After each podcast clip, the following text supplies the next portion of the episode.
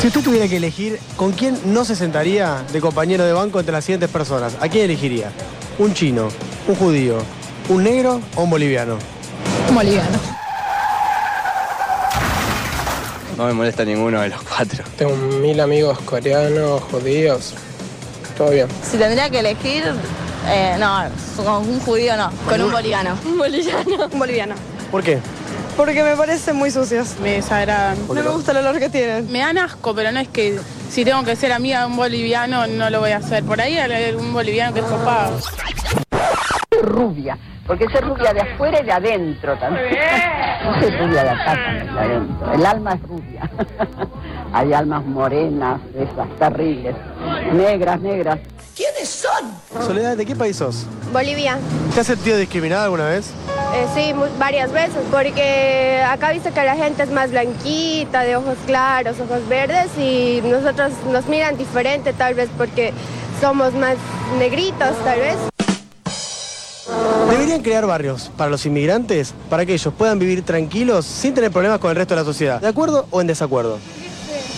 De acuerdo. De acuerdo. De acuerdo. Por ejemplo, el barrio chino. Sí. A mí no me gusta, porque vienen a nuestro país y sacan trabajo a nosotros. En realidad nosotros son- somos lo que necesitamos comer y todas esas cosas, y vienen ellos acá. Y que encima a veces venden droga y esas cosas y no, no está bueno. Me parece que cada vez son más y hay un montón de argentinos sin trabajo y tienen ellos trabajo y creo que tendríamos que tener prioridad nosotros. Desacuerdo, ¿Por qué? porque creo que nos debemos integrar todos juntos en una misma sociedad. En los seis meses que he estado no, no he podido conseguir un buen trabajo acá, porque para las tiendas, para las ventas, igual lo que miran son que, so- que tienes que ser blanquito, que tienes que ser bonito, que tienes que vestir bien. ¿Y cómo vas a vestir bien si no trabajas? Escuchemos lo que dijo Miguel Ángel Pichetto. Creo que algunos países africanos de la República Centroafricana, que está lleno en la Argentina de centroafricanos y senegaleses, ninguno en actividad lícita. ¿eh?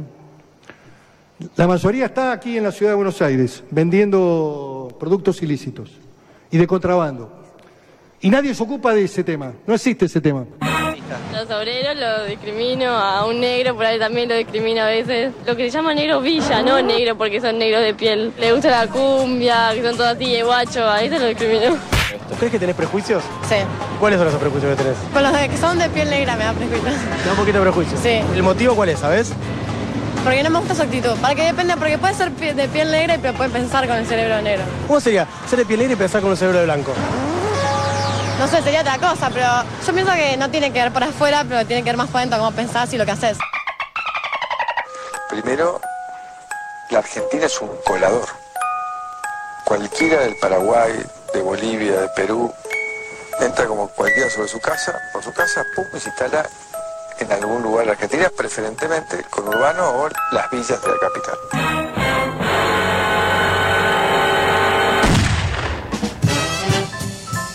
Llega la edición de jueves de Paren el Mundo. Le damos la bienvenida a Tamara Deisel. Buenas tardes.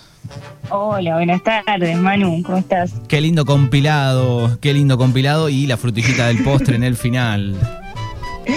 Eh, increíble, increíble ese compilado. Eh, la verdad que me sangraron los oídos en la, en la compilación, que, que fue de obra de, de Flor y edición de Maru, así que muchísimas gracias por la colaboración a ellas. Bueno, no se puede creer escuchar esas cosas. Es, es increíble y a mí me, me impresiona como la liviandad con, con la que se dicen determinadas cosas. Sí, mal. No mal. sé si cuál, cuál fue tu, tu sensación. Bueno, la columna del día de la fecha eh, se llama Sos racista, bro, y, y- y- y algunos de los fragmentos que escucharon en este mix de, del mal fueron extraídos de, de un informe de CQC del año 2007, en ese la UBA, la Universidad de Buenos Aires, había realizado una encuesta que determinó que más de la mitad de los adolescentes de ese entonces creía que los inmigrantes paraguayos, bolivianos y peruanos deberían vivir en guetos. Tranqui, les pide. Sí, Además sí. está decir que los adolescentes aprenden y, y reproducen lo que escuchan en, en su casa y que si de niñes escuchan que sus mapadres dicen frases xenófobas hacia distintos grupos, es más que seguro que luego esos niños y futuros adolescentes y futuros adultos reproduzcan este tipo de discursos. Básicamente. Vamos por parte, ¿qué es el racismo? Es la ideología que defiende la superioridad de, una raza frente a las demás y la necesidad de mantenerla aislada o separada del resto eh, dentro de una comunidad o país. Y la xenofobia es el rechazo a los extranjeros, básicamente. Como para que quien esté del otro lado pueda, pueda entender estos, estos conceptos y seguir con la columna. En Claramente. septiembre del año pasado, el, el Museo de Arte Moderno de Buenos Aires realizó otra encuesta nacional para esclarecer cuál es la percepción que los propios argentinos tienen sobre el problema de la discriminación. Y hay un dato que es bellísimo que voy a compartir con todos ustedes y espero que luego nos cuenten si se sienten identificados. El 54,3% de los encuestados cree que les argentines caen en actitudes racistas, mientras que el 92% dice ser nada o poco racista. Para, para que entendamos, el problema se percibe, pero en otros. Claro, el 90 dice No. que, que no. El, el 90% declara ser nada o poco racista, pero el 54,3% de los encuestados cree que los argentinos caen en actitudes racistas, pero no se perciben como racistas o poco racistas. Claro, eh, eh, es terrible esa encuesta. Hay- claro, hay como hay una diferencia ahí abismal que no, que no se comprende. Y la verdad que esto nos suena familiar. La sociedad argentina es tan racista que ni siquiera se da cuenta de su racismo, lo tiene demasiado naturalizado. Y para entender en- de manera más integral qué es y cómo funciona el racismo, en Argentina me, comuniqué con el INADI, que es el Instituto Nacional contra la Discriminación, la Xenofobia y el Racismo, para que nos brinde una definición integral sobre el racismo. Y esto fue lo que nos decía Lucía Soma, que es coordinadora de programas y proyectos del INADI. Escuchamos. Desde el INADI entendemos al racismo que existe en la Argentina como racismo estructural. El racismo es una de las expresiones de discriminación más importantes de nuestro país y se manifiesta mediante diversas dimensiones. Estas dimensiones además se combinan con situaciones discriminatorias que sufren las personas con relación a su orientación sexual, su identidad de género, discapacidad, ¿no? entre otras características. Por eso siempre hablamos de la interseccionalidad de los pretextos de discriminación. La categoría de racismo estructural fue construida incorporando características que, si bien funcionan como dispositivos discriminatorios de manera aislada, como decíamos antes, en la mayoría de los casos se presentan de forma conjunta o complementaria. Esto no responde eh, de ninguna manera al azar, sino que es parte de la complejidad que adquieren las formas de discriminación en nuestro país. En América Latina la discriminación tiene sus raíces en la conformación de las sociedades coloniales. No podemos pensar ni la discriminación ni el racismo sin pensar el proceso de conquista y de colonización. La colonización de las poblaciones originarias y la incorporación de personas para ser esclavizadas consolidaron en nuestro país un, pa- un patrón de dominación eh, que ubicaba en una jerarquía de lo socialmente aceptable a las personas europeas y a su descendencia y excluían a todas las demás. De hecho, el reparto de las tierras expropiadas a las poblaciones originarias concentraron la riqueza en muy pocas familias, en general familias europeas o descendientes eh, de europeos y de europeas, y eso claramente profundizó la desigualdad estructural. Mientras esta estructura económica se iba consolidando, a la vez desde el ámbito de lo cultural o desde lo cultural se apuntalaba la oposición, entre comillas, primitivo civilizado, ¿no? Esto que conocemos como civilización o barbarie. Y obviamente esta, esta oposición entre lo primitivo y lo civilizado fue la forma de justificar las matanzas, el genocidio, las violaciones sistemáticas a los derechos de las poblaciones, insisto, bajo este supuesto de ideal civilizatorio. Esa jerarquización genera entonces posteriormente una serie de discriminaciones, de estigmas y de desigualdades que se ejercen, digamos que se consolidan en forma de estereotipos y de mitos sobre personas o grupos que poseen ciertas características, características que tienen que ver con lo económico, con lo social, con el aspecto físico, con eh, rasgos étnicos raciales, ¿no? Bien, claro. Sí.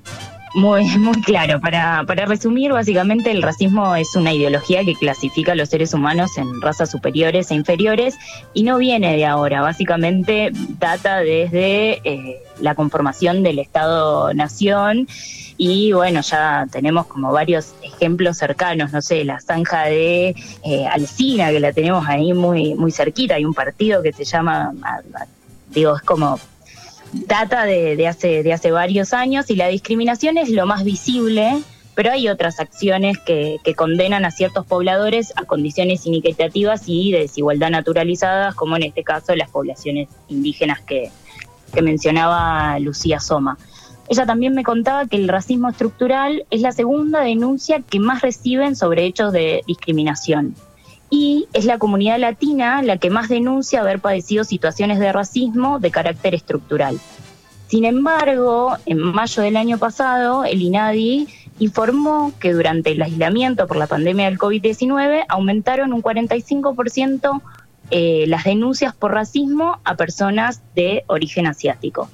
Ya sabemos que las crisis como la del COVID-19 suelen ser excusas perfectas para sacar a relucir la xenofobia y el nacionalismo en gran parte, digamos, de nuestra sociedad. Y los medios de comunicación no, no escapan de, estas lógicas, básicamente. Yo no sé si, si conocen al periodista Eduardo Feynman, ¿lo tenés? Sí, lo tenemos, lo tenemos. Eduardo Charuto Feynman. Bueno, el pasado 23 de septiembre, en su programa de A24, luego de recuperarse de, de COVID, dijo que los argentinos somos víctimas de este bicho chino de mierda. Visiblemente enojado, continuó diciendo que algún día nos vamos a ocupar de ustedes los chinos. Básicamente una amenaza al aire de un comunicador. Sí, igual eh, les debe haber importado muy poco. ¿Sabes que no? Porque... Mm, no, no, no. De hecho, la, la comunidad china presentó Sí, sí, presentó una, una denuncia porque, porque esto claramente digamos, era una actitud racista y xenófoba en un medio de comunicación. Y yo para conocer un poco más sobre cómo se gestionó, digamos, desde el Estado sobre estos hechos de discriminación y racismo y xenofobia, me contacté con Alejandra Iriarte, que es directora de, de, Protección de Derechos de la Defensoría del Público y quien estuvo interviniendo sobre las denuncias que involucraban a ciudadanos chinos en los medios. Y escuchamos el primer audio. Al principio de la pandemia, sobre todo, eh, a principios del año pasado, se hizo mucha referencia a expresiones racistas hacia las personas de origen asiático, cuando se hablaba del virus chino, y esto se hizo en distintos medios de comunicación. Nosotros en la Defensoría hemos recibido muchos reclamos. Hubo un reclamo particular que de, donde recibimos más de 50 reclamos por parte de la comunidad asiática por dichos del conductor Feynman en relación a, este al virus vinculándolo con la comunidad asiática, con la comunidad china específicamente.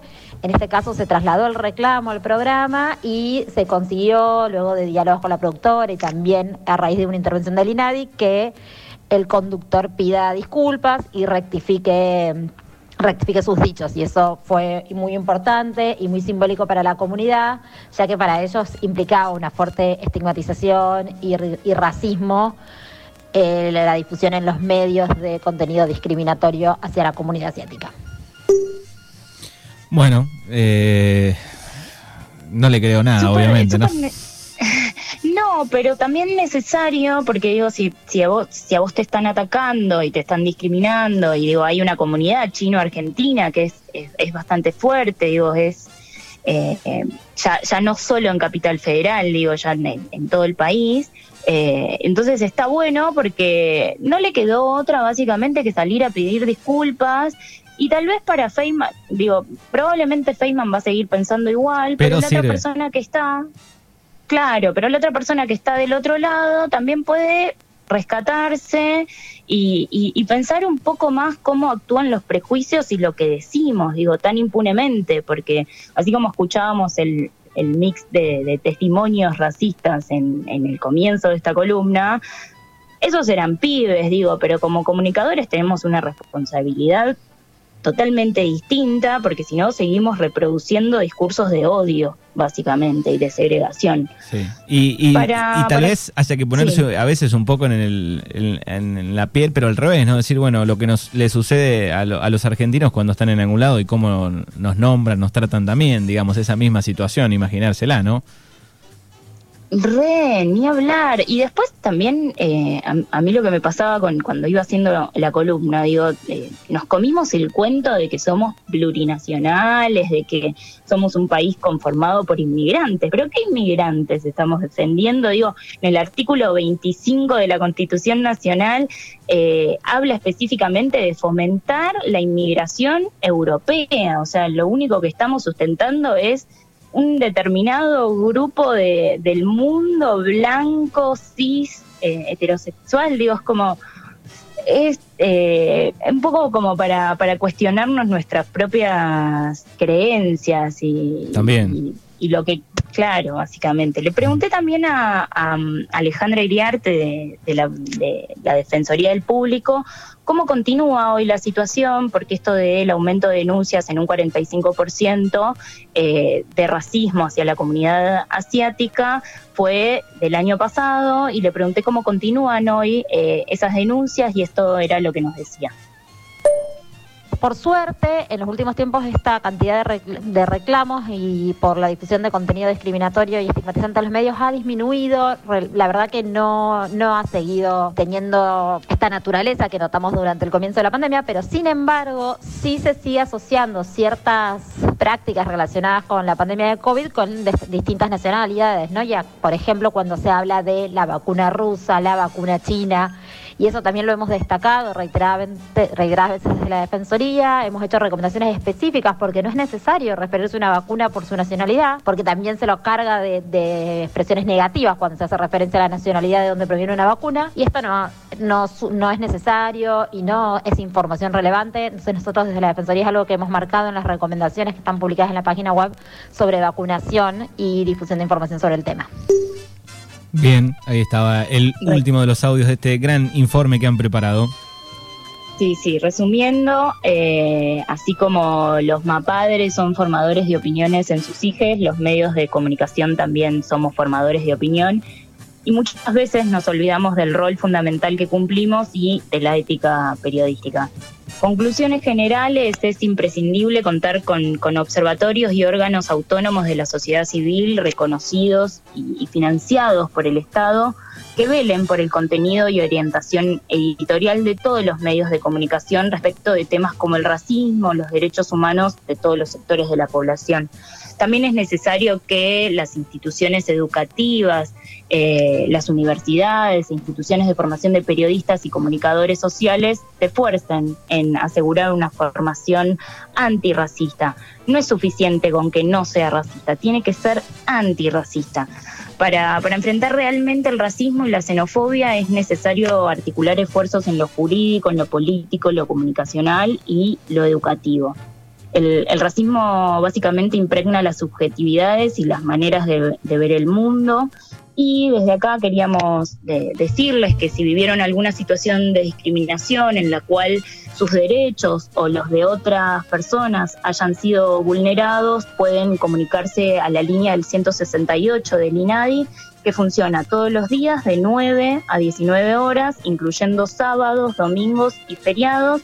Allí les van a brindar asesoramiento, contención, los van a escuchar y también eh, los sabrán derivarse si es necesario que realices una, una denuncia.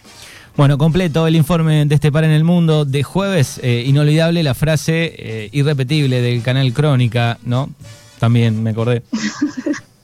Eh, sí, eh, ¿cómo era? Se murieron dos personas y un boliviano. Exacto, eso es eh, la, Cro- la- la placa crónica que, que- Exacto, crónica que se jacta de, de popular. Ahí lo Sí, tenés. ahí, esa me quedó grabada para siempre. Bueno, lindo informe, te agradecemos eh, Tamara y nos encontramos el próximo jueves. Nos vemos, Manu, adiós y que tengan un buen fin de semana. Mezclados,